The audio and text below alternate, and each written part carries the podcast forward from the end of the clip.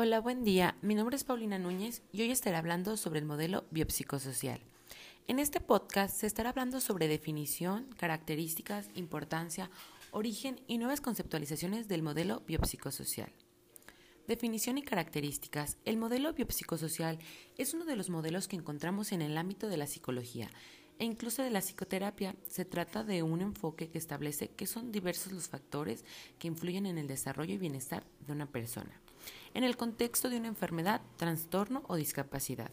Dichos factores, como el propio nombre del modelo indica, son de tres tipos, biológicos, genética, herencia, psicológicos, conductas, emociones, pensamientos, y sociales, oportunidades educativas, pobreza, desempleo.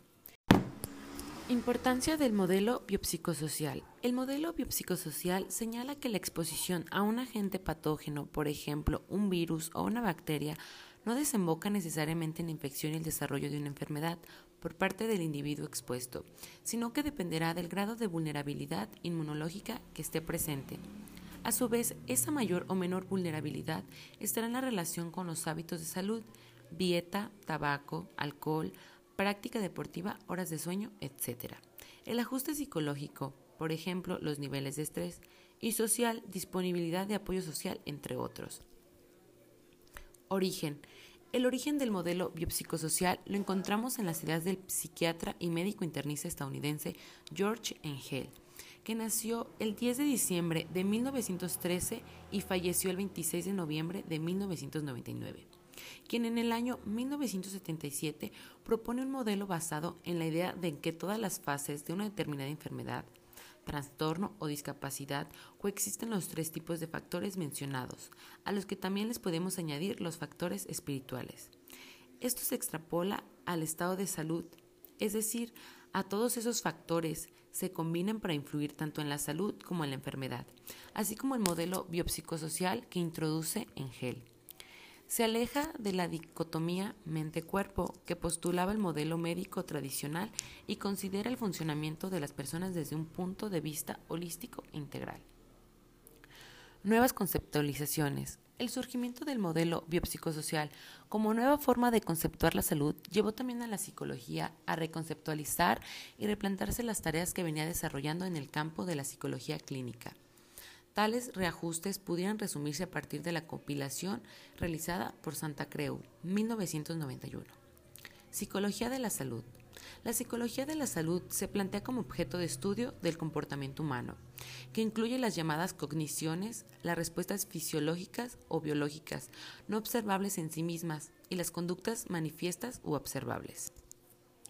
Las leyes de modelos, teorías, las leyes, modelos o teorías que describen, explican o predicen el comportamiento humano son las mismas para el comportamiento normal y anormal, para la salud y la enfermedad. Estas premisas son clave para el modelo biopsicosocial. Comportamiento normal. El comportamiento humano normal está constituido por formas de adaptación al ecosistema, que finalmente resultan inadecuadas a largo o corto plazo. Conocimientos psicológicos. Los psicólogos clínicos intentan aliviar a los individuos que demandan su ayuda por medio de los conocimientos psicológicos en general.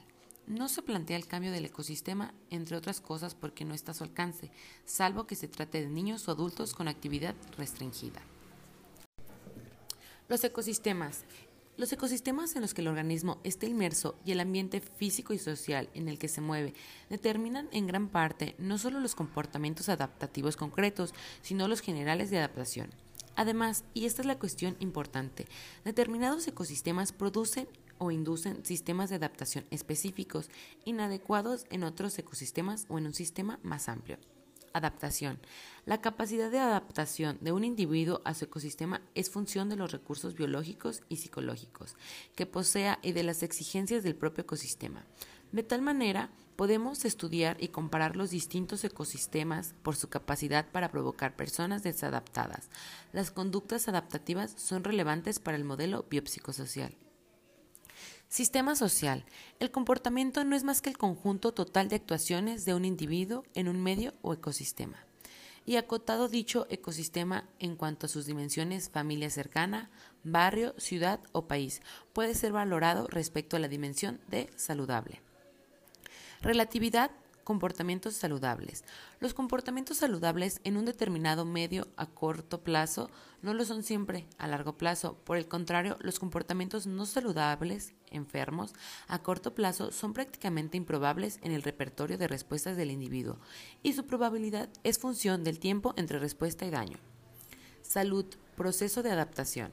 La salud es el resultado del proceso de adaptación general de un individuo, en el cual cuando lo evaluamos en un determinado individuo, siempre lo hacemos con referencia a un ecosistema con independencia de que lo explicitemos o no. Tomada como variable dependiente del proceso de adaptación de un organismo, la salud oscila a través del tiempo, con valores máximos y mínimos y depende de las variaciones del ecosistema y del grado. Rapidez de adaptación del individuo. Y bueno, con esto doy por terminado este podcast. Espero la información que se dio sirva y se haya entendido perfectamente. Gracias.